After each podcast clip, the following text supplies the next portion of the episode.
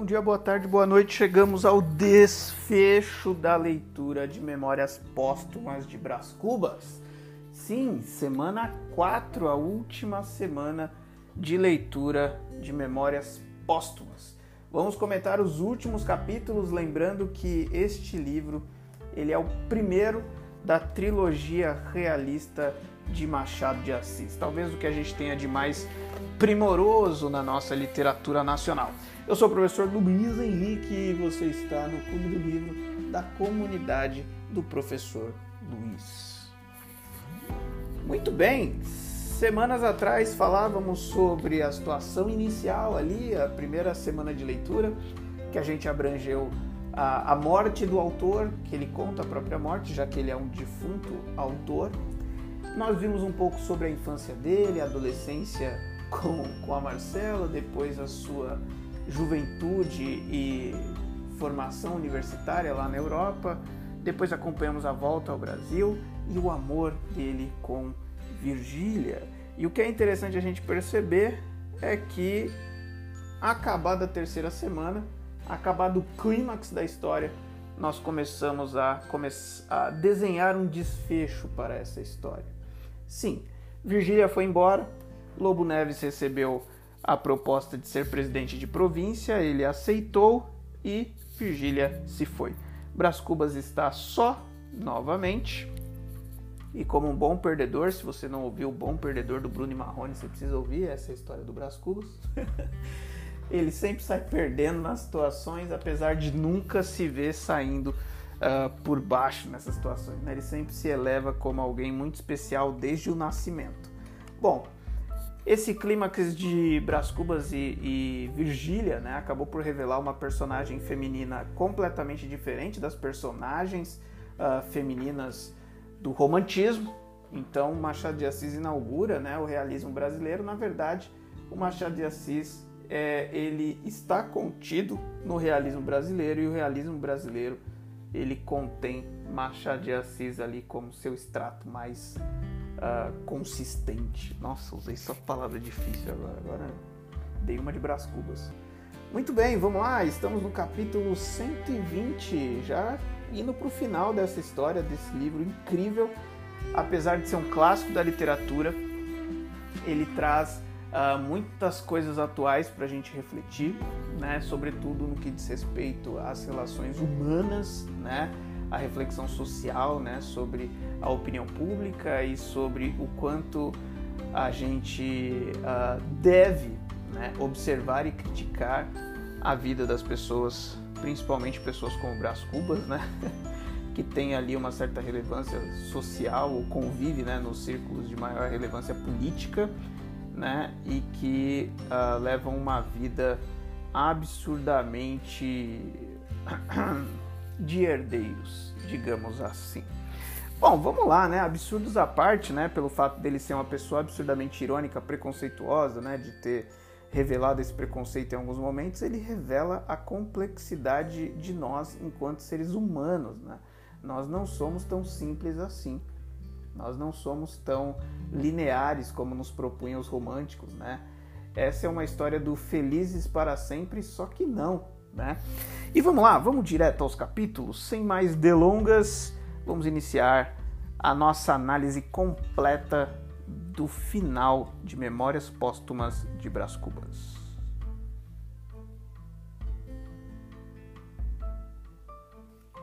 Muito bem. Capítulo 120, Sabina intima o próprio Brás Cubas a se casar e Nhan Loló é a pretendente ali mais uh, gabaritada para o cargo. Isso que é engraçado, né? Ele decide se casar, ele já é um quarentão, né? E ele vai se casar com a novinha. Coisa que a gente já discutiu aqui durante a análise. É uma coisa absurdamente comum. A gente já viu também cenas aqui, né? De uh, mulheres falando a respeito da violência contra as mulheres naquela época, né? Virgília comentando que seria certamente assassinada, né? Se seu adultério fosse descoberto. Bom, enfim. Conversa vai, conversa bem. Bem, o próprio Brás Cubas se anima a casar depois de pedir o conselho ao Quincas Borba sobre o que ele achava da ideia de, de se casar. É, na sequência, no capítulo 121, né, Morro Abaixo, ele tem ali um momento ali de paixãozinha com Yan Loló, né, os dois começam a se aproximar. Ela que é filha do Damasceno, né, uma pessoa incrível, segundo o próprio Brás Cubas. Eles vão até a, a, missa e na descida do morro eles acabam presenciando uma briga de galos. Isso faz com que ele faça uma reflexão ali filosófica. Uh, o próprio Damasceno, neste caso, né, apesar de ser muito intelectual, muito ali encantador, né, como o próprio Brás descreveu ele nos capítulos anteriores, ele para para ver a briga do galo. E Ian Loló fica com medo do Brás Cubas achar que o pai dela era um cara popular né, e não um cara erudito. Engraçado isso, mas são preocupações daquela sociedade, né, daquele círculo social na época. Muito bem, continuando o capítulo 122, uma intenção muito fina. Uh, Nhan Loló é essa pretendente que Brás Cubas está se animando a casar, né? E ela tem ali uma preocupação com a inferioridade né, da sua família, né? Uma, uma observação social muito importante a respeito da realidade, né?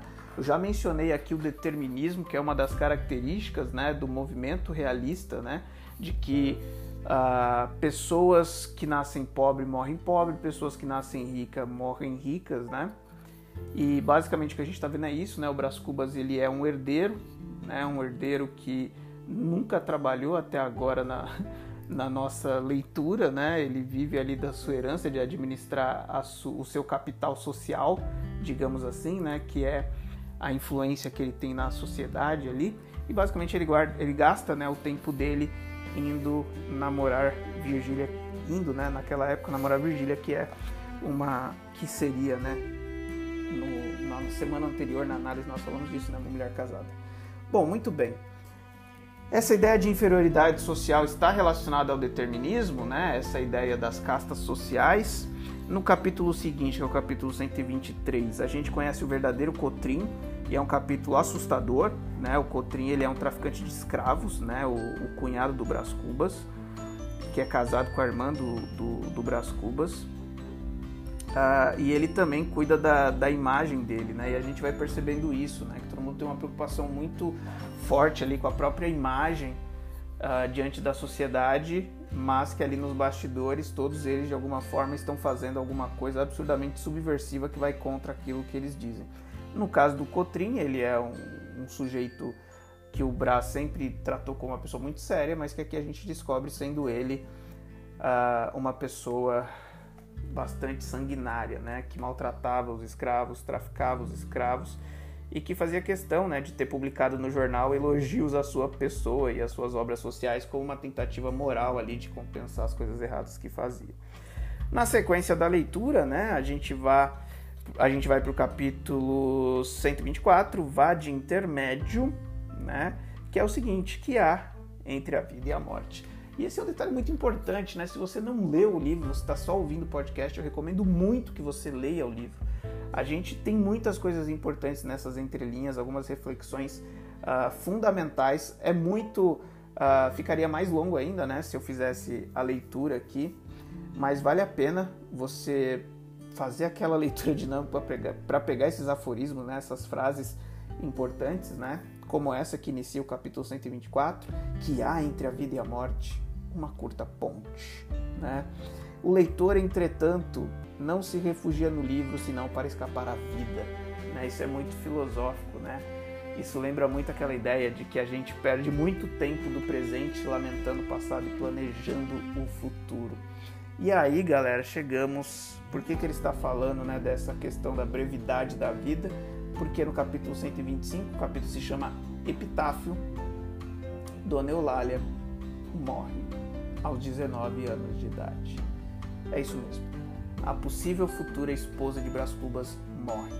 São muitas desventuras em série na vida do Brás Cubas, digamos assim, né? Apesar de ele ter uma boa vida, dele ser um herdeiro, dele não trabalhar, muitas coisas ali são bastante chocantes até sob certo ponto de vista, né? Como isso, né? Quando ele decide casar e recomeçar a vida aos 40, acontece isso, né? Eulália, ela morre. E continuando aqui, né, o próximo capítulo, que é o 126, desconsolação, Puxa, ela morreu por causa de uma pandemia. Eu estou gravando isso aqui uh, durante a pandemia de Covid de 2020 e é sinistro, né? A gente pensar nisso, que passa perto, né? E no caso aqui do Brás Cubas, ele viu a epidemia de febre amarela levar a sua pretendente, né? Bom, Quincas Borba continua aparecendo muito aqui nos capítulos, né? Ele comenta uh, esse episódio que com certeza abala bastante o, o Brás Cubas naquele momento histórico da vida dele. Uh, o Quincas fala um pouquinho sobre uh, sobre isso, né? Tem até um destaque aqui, né? Quincas Borba, porém, explicou que epidemias eram úteis à espécie, embora desastrosas para uma certa porção de indivíduos. É, é bem interessante a participação do Quincas aqui como uma voz filosófica, né? Uma voz uh, reflexiva aqui no meio dessa história, já que o Brás Cubas não se ocupa muito disso, né? O Brás Cubas é uma pessoa mais uh, fútil, digamos assim, né? mais frívola, mais ligada ali aos seus prazeres pessoais e à sua glória pessoal. Como ele mesmo fala, né? Não estou inventando isso. Ele é um defunto bem debochado, contando a própria história, né, gente? Bom, seguindo em frente, capítulo 127, formalidade. Bom, formalidade é, é um capítulo também muito interessante para a gente refletir essa crítica social, né, mega realista da sociedade da época que tem tudo a ver com, com o mundo que a gente vive hoje, isso aqui é universal, né? É que o que a gente percebe a gente percebe que a desconsolação do Damasceno uh, do final do capítulo anterior, né, do fato de 12 pessoas apenas terem comparecido ali ao enterro da, da filha dele, traz à tona a importância da formalidade, né? Segundo ele, ele enviou 80 convites, né, e as pessoas não foram. E aí o Braz tenta, né, consolá-lo dizendo que era seria só uma formalidade para essas pessoas, que ali estavam 12 pessoas que realmente amavam a, a, a, filha dele, mas ele ficou desconsolado. E aqui ele vai falar disso, né, que a formalidade ela é importante sim, né, cumprir os protocolos ali é uma forma Uh, ele até ironiza aqui, né? Amável formalidade, tu és sim o bordão da vida, o bálsamo dos corações, a medianeira entre os homens, o vínculo da terra e do céu. Tu enxugas as lágrimas de um pai, tu captas a indulgência de um profeta. Então, a formalidade, que mesmo que as pessoas façam as coisas sem uh, ser de coração, isso também significa, né? Isso também é importante para quem recebe, uh, recebe esse consolo formal, né? Então ele vai falar sobre isso, que não é a letra que mata, né? A, a formalidade em si, né? Ela é, ela dá vida, né? Segundo ele, é o espírito que tem controvérsia, né? A pessoa comparecer faz bem pra gente, independente da intenção dela, porque ninguém vê a intenção. Então, segundo ele, a complexidade está no espírito. E olha que reflexão filosófica incrível, né? Que faz desse livro aí um grande clássico da nossa literatura com reflexões desse, desse nível, assim, digamos, né? Que de fato, é, o importante é a pessoa comparecer, independente da intenção, porque as intenções não são visíveis. As intenções são um problema do espírito da pessoa, né? De ela com ela mesma. Muito bem. Segue-se aí a, a narrativa capítulo 128, na Câmara, ele se torna deputado, finalmente, né? Brás Cubas se torna um deputado, né? Depois de já mais de 40 anos de idade, ele consegue ali se infiltrar no, na bolha política ali da época e eu já falei isso no primeiro podcast, mas vale a pena relembrar. A gente está falando de um país, né? O Brasil naquela época era um país extremamente diferente de, de como é hoje, né? O Brasil tinha pouquíssimos habitantes, muito mal distribuídos, né? E inclusive as desigualdades sociais já datam de desde aquela época, né? Ah, naquela época, em 1890, se a gente for pegar uma referência que é a referência do censo, né? O Brasil tinha aproximadamente 14 milhões de pessoas, né? E em relação aos leitores, pessoas que eram alfabetizadas na época, o Machado de Assis ele está falando para um universo aí limitado a 2 milhões de leitores. Mas a gente tem que lembrar que não existia a, avião, não existia transporte, essas coisas não iam tão rápido de um lugar para o outro, não tinha televisão, né? Então desses dois, desse universo de 2 milhões de leitores, com certeza uh, o público leitor do Machado de Assis nessa época era a população de uma cidadezinha pequena, né? Então realmente ele fala com poucas pessoas ali e de um universo de poucas pessoas, né? Então Machado de Assis ele é um grande observador social ele traz aqui elementos históricos importantíssimos para a gente entender um pouco mais sobre o nosso país. Bom, ele se torna deputado. Uh, ele acaba se encontrando com, com Lobo Neves, né, né nesses meandros políticos, né, e, e, tem uma observação interessante nesse capítulo, né, olha lá. A onda da vida trouxe-nos à mesma praia, como duas botelhas de náufragos. Ele contendo o seu ressentimento, eu devendo conter o meu remorso. então Brás e Lobo Neves se reencontram. Uh, e aí segue o capítulo seguinte, ele faz questão de dar o seguinte título: Sem remorsos né? Ele faz questão de falar, eu não tinha remorsos, né?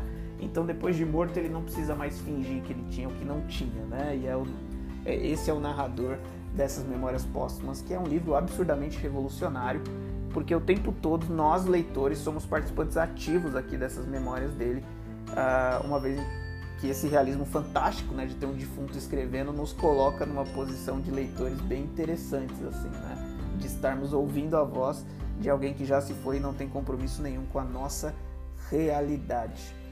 Bom, segundo ele, ele não tinha remorso, ele tinha vontade de ser ministro de Estado, né, para acabar com essa ideia, né, de não ter um Cubas notável.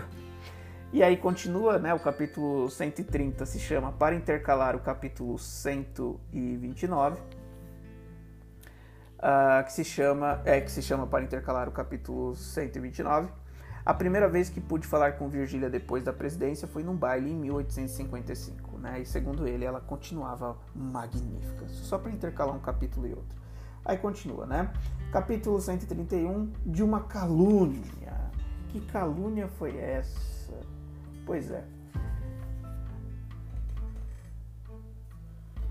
E lá no seu ambiente, né, o Brás Cubas ele acaba ali se confessando como ex-amante de Virgília uh, ah, para um, uma pessoa com quem ele interage, né, num, num, diálogo aqui.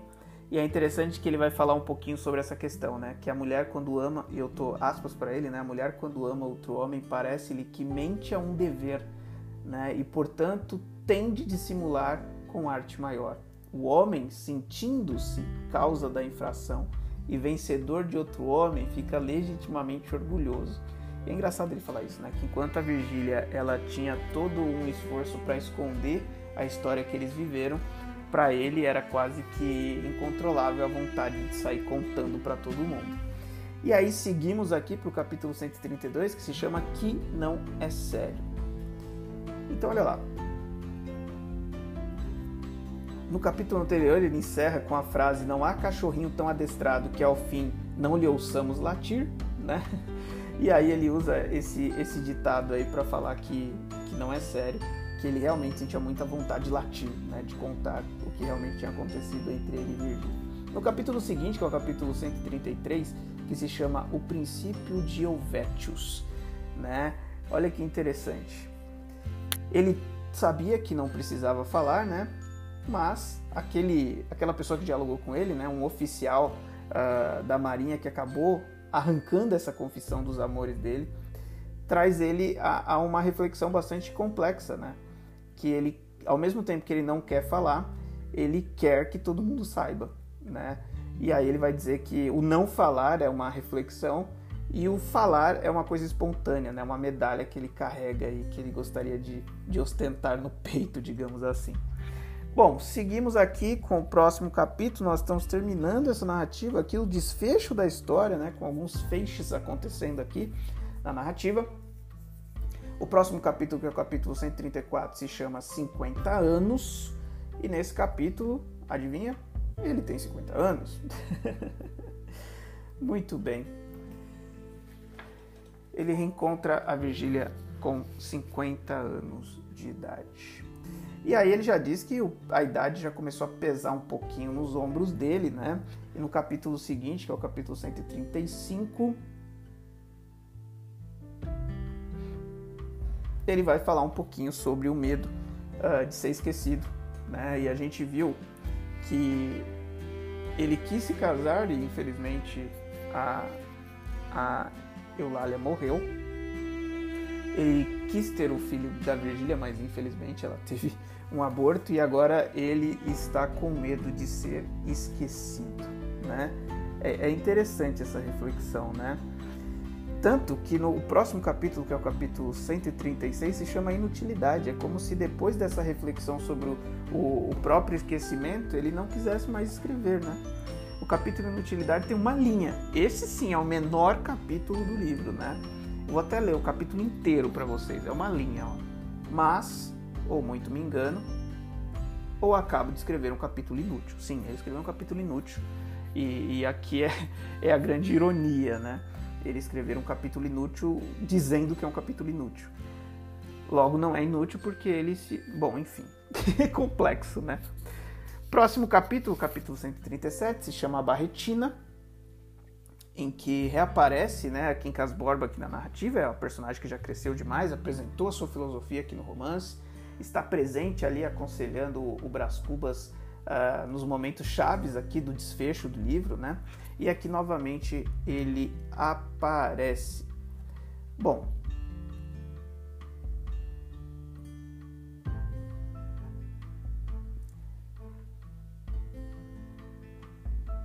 O Quincas Borba nessa altura ele serve como um amigo, um conselheiro e um motivador uh, do próprio Brás Cubas, que enquanto deputado decide nesse capítulo fazer um discurso, né? Ele quer se tornar memorável de alguma forma, né? Ele quer se tornar lembrado de alguma forma e ele vai fazer um discurso, cara. E o discurso dele é, é bizarro, cara. Vocês precisam ler esse capítulo aqui.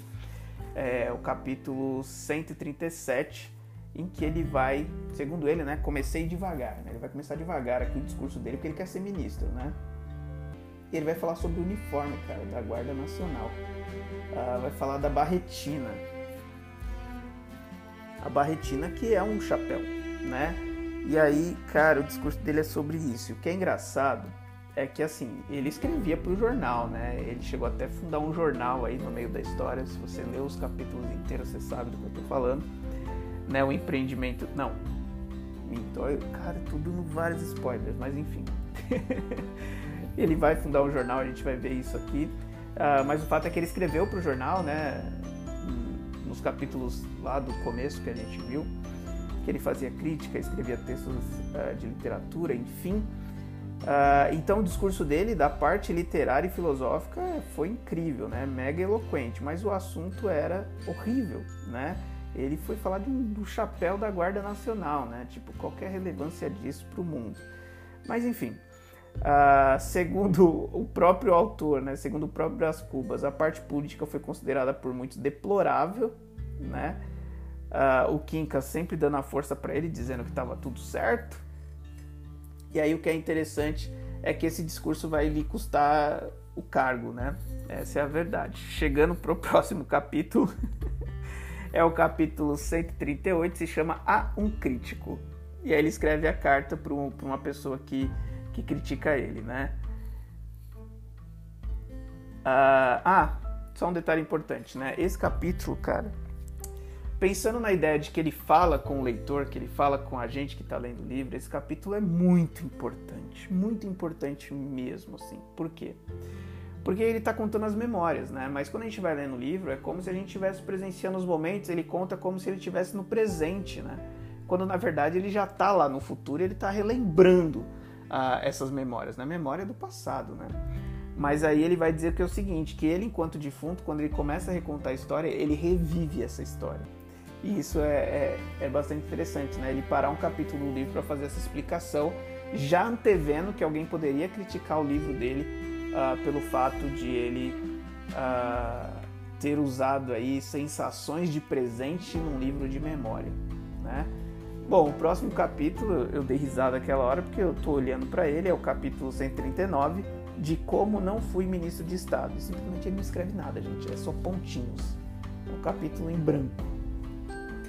O próximo capítulo é o capítulo 140, né? É, que ele vai explicar o anterior, né? Por que, que ele não foi ministro, né? E aí ele vai dizer que ele perdeu uh, a cadeira do, de deputado, né? E, e aí ele volta para casa, assim, né? Depois de ter perdido ali a, a oportunidade de, de, permanecer na política, e ele olha para as coisas da casa e diz: pô, tudo aqui é meu, né? Eu vou até ler um trecho para vocês, ó. É, olha isso aqui. Ó, conquanto estivesse na minha sala, olhando para a minha chácara, sentada na minha cadeira, ouvindo os meus pássaros ao pé dos meus livros, iluminado pelo meu sol. meu sol, cara. Esse Brás Cubas é demais. Não chegara a curar-me das saudades daquela outra cadeira, que não era a minha cadeira de deputado, né? Então agora ele ficou totalmente desocupado, né? Ele tinha arrumado essa ocupação de deputado e agora já não a tem mais. E aí, eu tinha dado spoiler aí minutos antes, né? O que acontece é que ele decide fundar um jornal e, e o Quincas Borba é o grande conselheiro dele, né? O Quincas pilha ele para ele criar é, esse jornal e ele tá decidido que vai criar esse jornal e a gente vai perceber que de fato isso vai acontecer. Ó. Capítulo 142, o pedido secreto. Ah, ele recebe um, um bilhete, né? Dizendo que a dona Plácida não estava bem, que ela estava muito mal.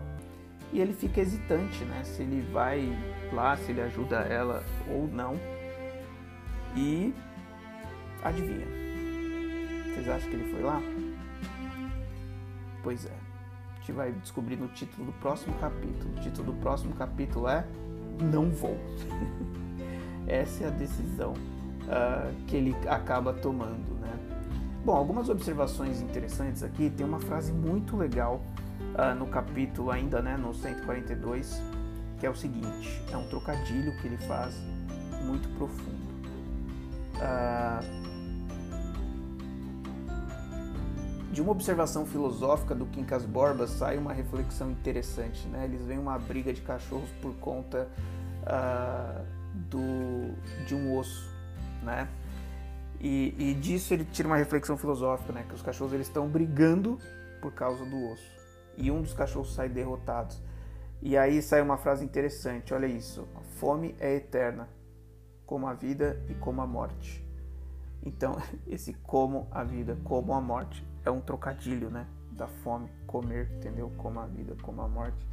E o que é interessante é que na sequência ele recebe o recado sobre a, a, a Dona Plácida, né?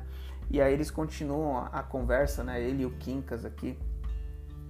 E aí surge, e aí surge uma, uma outra reflexão a respeito disso, né? O homem tem uma grande vantagem sobre o resto do universo. Ele sabe que morre ao passo que o universo ignora absolutamente. Então essa consciência é uma coisa muito louca, porque o cachorro está brigando pelo osso, mas ele não tem consciência que ele está com fome.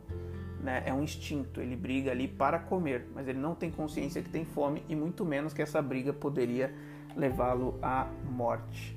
Bom, eu já tinha adiantado que o próximo capítulo 143 ele decide não ir até a, a Dona Plácida, na sequência, o capítulo é o capítulo 144, que se chama Utilidade Relativa, em que ele vai falar justamente sobre isso, né? A Dona Plácida, ela teve uma utilidade relativa, né? Ela ajudou ele e Virgília a, a continuarem se encontrando, né? Mas a vida dela em si mesma não teve o menor sentido e a gente já falou sobre ela aqui nos episódios anteriores do podcast. O próximo capítulo, o capítulo 145, se chama Simples Repetição e aí ele se dá conta de que a, a dona Plácida ela foi enganada, né? Ele tinha deixado dinheiro para ela. Mas aí apareceu um sujeito lá, um carteiro, casou com ela e roubou o dinheiro dela, né? E aí ele, olha que interessante, ele retoma a ideia do cachorro, né? E aí ele vai dizer que o, o sujeito, né, o carteiro, ele deu um golpe na dona Plácida por não ter consciência da própria fome, né? Que é a grande vantagem dos seres humanos aos animais. Olha o determinismo, né? Olha como que ah, essa, essa, o realismo, né? Ele tem essa coisa do, de, de, pegar os instintos primitivos do ser humano, né? Então ele compara a Dona Plácida, né, que é uma pobre senhora, com um carteiro, que é uma pessoa também pobre naquele contexto social, e, e diz e compara eles, né, com essa ideia de, de pessoas não conscientes, né, comparando aí aos aos cães, né, que não sabem que tem fome, né, que não tem consciência do seu porquê, né? O sujeito deu um golpe na dona Plácida sem pensar nela, sem ser, uh, sem ser muito racional ali, né? Ele agiu como um cão, né? Essa é, é a reflexão. Então, Mais uma vez, né, o livro se prova um clássico nesses pequenos detalhes, né, que nada tá ali à toa. Então ele assistir uma briga entre cachorros não é uma cena em vão para cobrir páginas, né? Ela tem ali uma, uh, uma questão filosófica. Bom, seguimos em frente, 146, o programa, esse é o título. Ele está ali ansioso para lançar o jornal. E aí entra mais uma vez essa é, essa, esse gigantismo, eu não sei qual adjetivo usar, né? essa pretensão que ele tem de corrigir o mundo. Né? Ele acha que esse jornal dele vai consertar a sociedade. Né? Olha lá, era a fina flor dos programas, prometia curar a sociedade. E aí ele vai usar o jornal também para divulgar as ideias do Quincas Borba. Né? isso é, é, é, uma coisa interessante da gente observar. No próximo capítulo, que é o capítulo 147, que se chama O Desatino, ele vai contar uh, de como foi a repercussão dessa ideia de criar o jornal. Né? Segundo a Sabina, que era irmã dele, e o próprio Cotrim, que era o cunhado, isso era um desatino. Ele né, maluco, ele mexer com as pessoas ali do poder iria uh, prejudicar bastante a vida dele. Né? Então a família não apoia ele nessa ideia de construir o jornal. Na sequência, no capítulo 148, o problema insolúvel. Olha que interessante. O Cotrim procura um outro jornal para publicar uma nota de esclarecimento dizendo que não tinha nada a ver com o jornal do Brás Cubas, né? Lembrando que o Brás Cubas, quando ele deixa de ser deputado, ele decide abrir o jornal com ressentimento. Ele quis ser uma voz crítica, né? uma voz de oposição. Então ele cria o jornal para justamente uh, tentar destituir o ministério, digamos assim. Bom,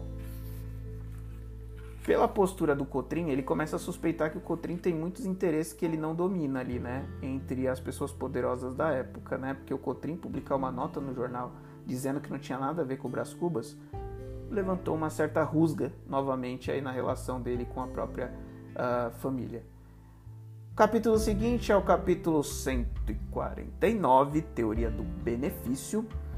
Uh, segundo ele, o Cotrim tinha algum benefício a colher a respeito disso, né?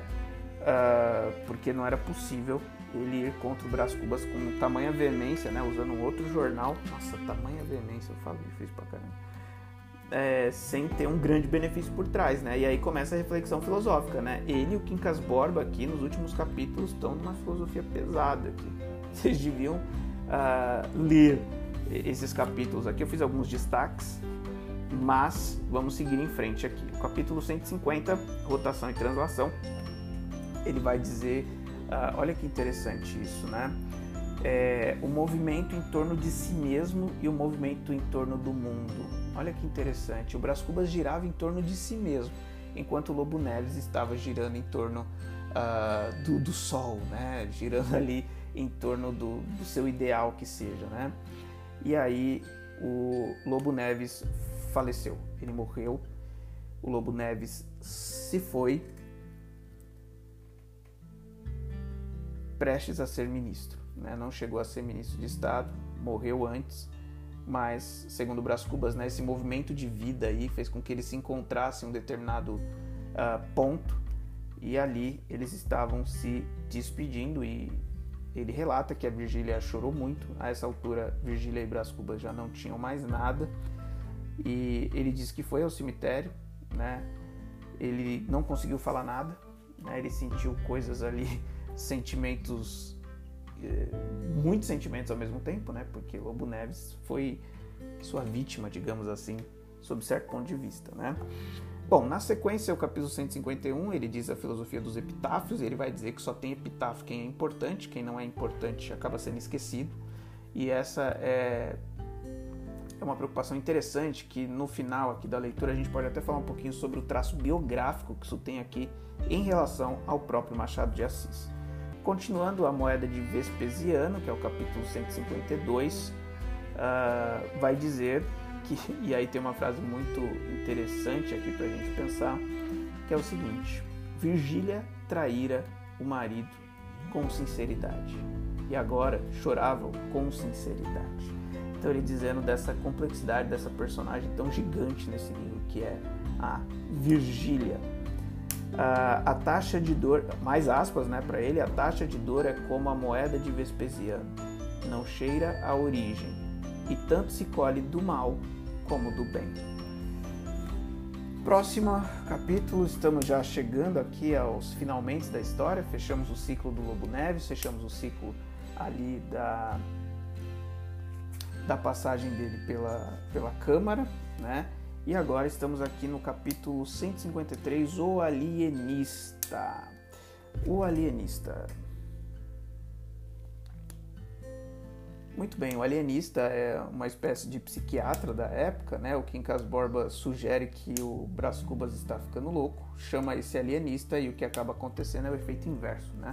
O alienista vai dizer que quem está ficando mal da cabeça é o próprio Quincas Borba.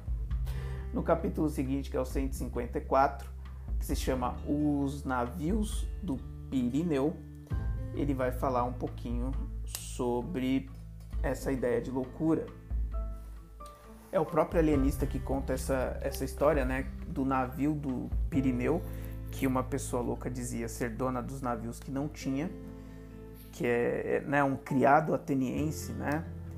E aí ele vai dizer que em todos nós há um maníaco de Atenas, né? Essa pretensão, essa imaginação, né, de ficar imaginando estar num lugar que não é o nosso, né? Se imaginando rei, se imaginando ministro, se imaginando uh, rico, se imaginando qualquer coisa que você possa pretender, né? E o que é engraçado a gente pensar é que na hora em que o, o alienista está falando isso para ele, tem uma cena de um escravo ali cuidando das cortinas. ele olha para esse escravo ali cuidando das cortinas e, e, faz essa comparação. Caramba, ele trata as cortinas como se fosse dele, né? Então ele é uma espécie do maníaco de Atenas, né? Essa pessoa que é louca de achar que aquilo é dela, né? E aí ele vai terminar esse capítulo né, dizendo uma frase bem interessante. Ó. Este seu criado tem a mania do ateniense, crê que os navios são dele, uma hora de ilusão que lhe dá a maior felicidade da terra. Nossa, terrível, né? Eu falei durante o primeiro livro que nós lemos no clube, lá o Clara dos Anjos, sobre a figura do pobre de direito.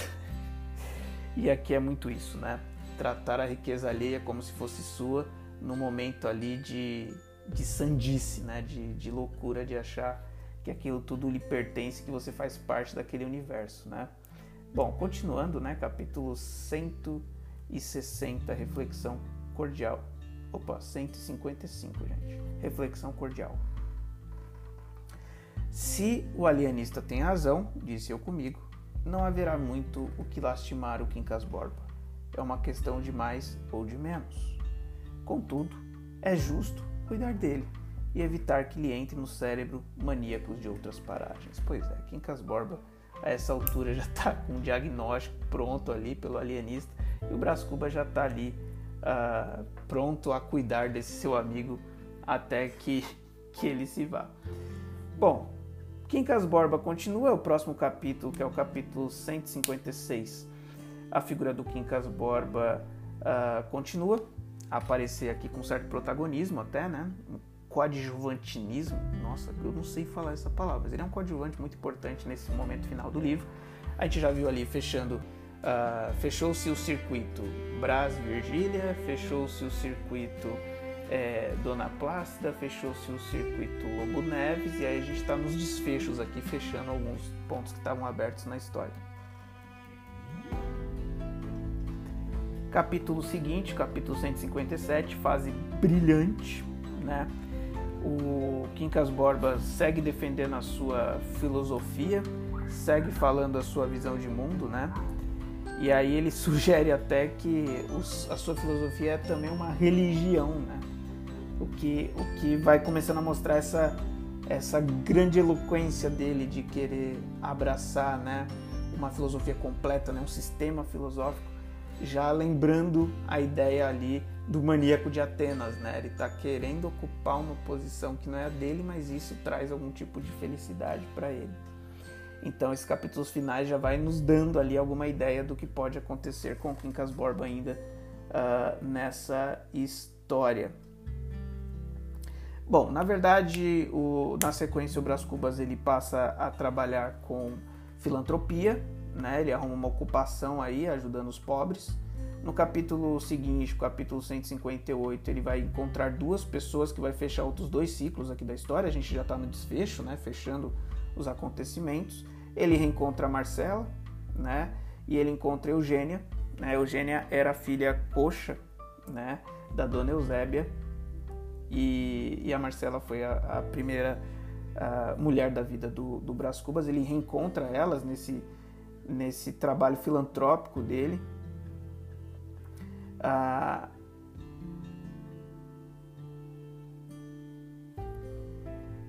ele presencia então a morte da Marcela e confirma o fato de que a Eugênia continuava triste e sozinha.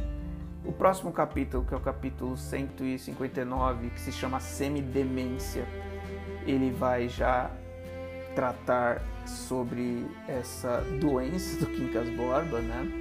Essa dificuldade dele já de, de manter a sanidade àquela altura dizendo que ele recitava longos capítulos, ele pensou até em produzir uma dança é, é, sagrada ali para o Humanitas. E, e aí ele vai dizer o seguinte, que o Quincas Borba, ele não só estava louco, mas sabia que estava louco. Né? E aí também fecha-se esse ciclo, né? Ele acaba, segundo ele, né, morreu pouco tempo depois em minha casa, jurando e repetindo sempre que a dor era uma ilusão e que Pangloss, o caluniado Pangloss, não era tão tolo como supôs Voltaire. Então Quincas Borba acaba morrendo também. Entre a morte do Quincas Borba e a minha, mediram os sucessos narrados na primeira parte do livro, né, que é o emplasto, que é a ideia fixa dele que já foi contada lá no começo. E aí o final do livro, né, a última página do livro, ele traz algumas frases célebres que faz a gente refletir algumas coisas, inclusive sobre a própria biografia do Machado de Assis. Então, olha lá. Este último capítulo é todo de negativas. Não alcancei a cele celebridade do emplasto, não fui ministro, não fui califa, não conheci o casamento. Verdade é que ao lado dessas faltas coube a boa fortuna de não comprar o pão com o suor do meu rosto. Mas não padeci da morte de Dona Plácida, nem da semidemência do Quincas Borba. Somada umas coisas e outras, qualquer pessoa imaginará que não houve míngua nem sobra, e consequentemente que saí quite com a vida. E imaginará mal, porque ao chegar a este outro lado do mistério, achei-me com um pequeno saldo, que é a derradeira negativa deste capítulo de negativas. Não tive filhos, não transmiti nenhuma, a nenhuma criatura o legado da nossa miséria. A gente sabe que durante todo o livro ele quis ser pai, né? Ele cogitou isso muitas vezes. E ele termina com essa negativa dizendo que não foi pai, que não foi célebre, etc. O Machado de Assis também não teve filhos. Uh, e, de certa forma, né, toda a celebridade que, que ele adquiriu à época né, foi algo que tornou o epitáfio dele algo memorável. Então, apesar de não ter filho, essa preocupação de não ser esquecido fez com que ele deixasse obras literárias absurdamente valorosas como essa que você acabou de ler comigo, Memórias Póstumas de Brás Cubas. Eu espero que você tenha gostado desse percurso literário, né, de ter lido esse clássico da literatura. Espero que você tenha pegado gosto pelos clássicos, já que você entendeu que a linguagem não é tão inacessível assim. É bem interessante, na verdade, a gente analisar que alguns, algumas mazelas, alguns problemas que a gente tem na sociedade de hoje já são carregados desde o século XIX. Então fica aqui o meu convite para você participar da nossa próxima leitura, Quincas Borba, do Machado de Assis, o segundo livro da trilogia realista da nossa literatura brasileira. Eu espero encontrar você e até a próxima leitura do Clube do Livro da comunidade do professor Luiz. E um grande abraço do professor Luiz. Tchau, tchau.